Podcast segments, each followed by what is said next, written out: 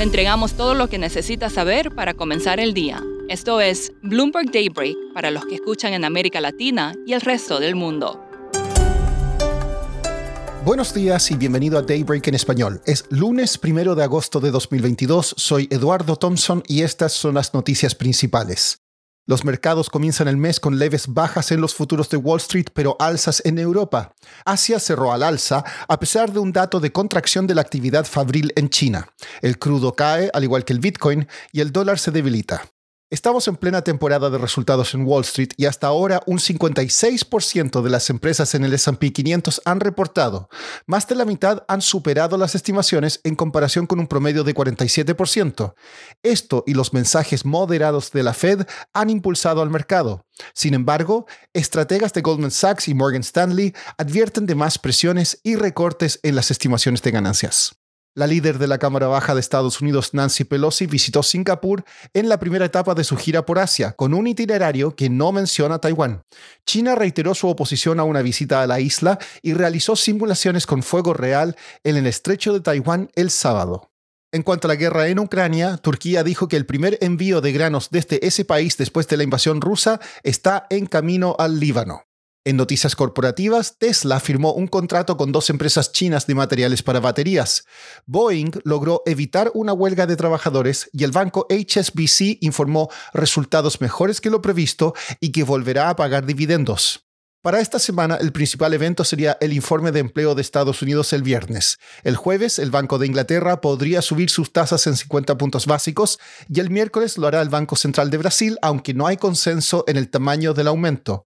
Entre las empresas que reportan resultados estarán Alibaba, PayPal, Airbnb, Uber, Lyft y Starbucks. Y a mediados de semana hay reunión del cartel OPEP ⁇ Pasando a América Latina, en México el índice manufacturero PMI cayó a 48,5 en julio desde 52,2 en junio, según SP Global. La empresa francesa Vinci acordó adquirir una participación de 30% en la mexicana Grupo Aeroportuario del Centro Norte a FinTech Advisory. No se divulgaron detalles financieros. En Guatemala, el ejército informó que la comitiva militar del presidente Alejandro Yamatei fue atacada a tiros por ocupantes de un automóvil que huyó hacia México mientras el presidente visitaba una comunidad cerca de la frontera. El nuevo superministro de Economía argentino, Sergio Massa, dijo en Twitter que planea nombrar a su equipo entre hoy y mañana y que hará una conferencia de prensa el miércoles.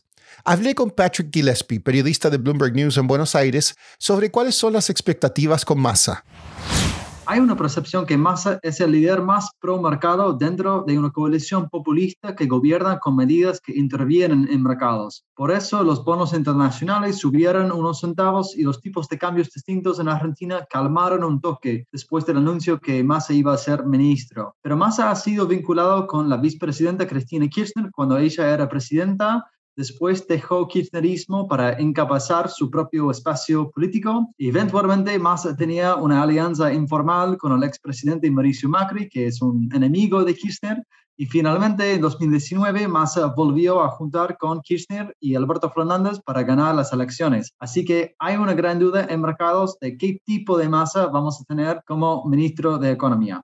Patrick, ¿cuáles serán los desafíos más importantes que enfrentará Massa? Massa no va a tener una luna de miel como ministro. Eh, la inflación podría llegar a 90% anual en Argentina o más alto este año. Hay una brecha cambiaria entre el tipo de cambio oficial y los tipos de cambios paralelos que está debilitando la economía. Los bonos tienen valores un poco por encima de 20 centavos. Es un, un terreno muy, muy difícil para estar. Es muy cerca, eh, como los ojos de, de Wall Street, de un, otro default.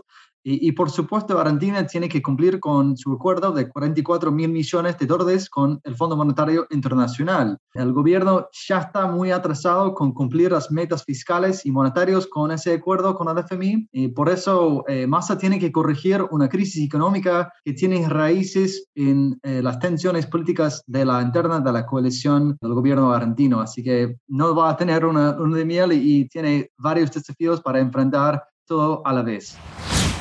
Por último, la actriz Nichelle Nichols, quien interpretó a la teniente Uhura de Star Trek, murió a los 89 años. Nichols hizo historia en 1968 cuando Uhura y el capitán James T. Kirk se besaron en la última temporada de la serie. Fue el primer beso entre una actriz negra y un actor blanco en la televisión abierta de Estados Unidos.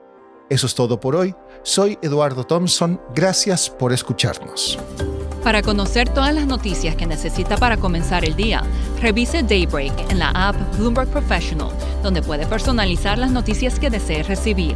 También puede suscribirse a la versión solo audio en Spotify, Apple Podcasts o la plataforma de su preferencia.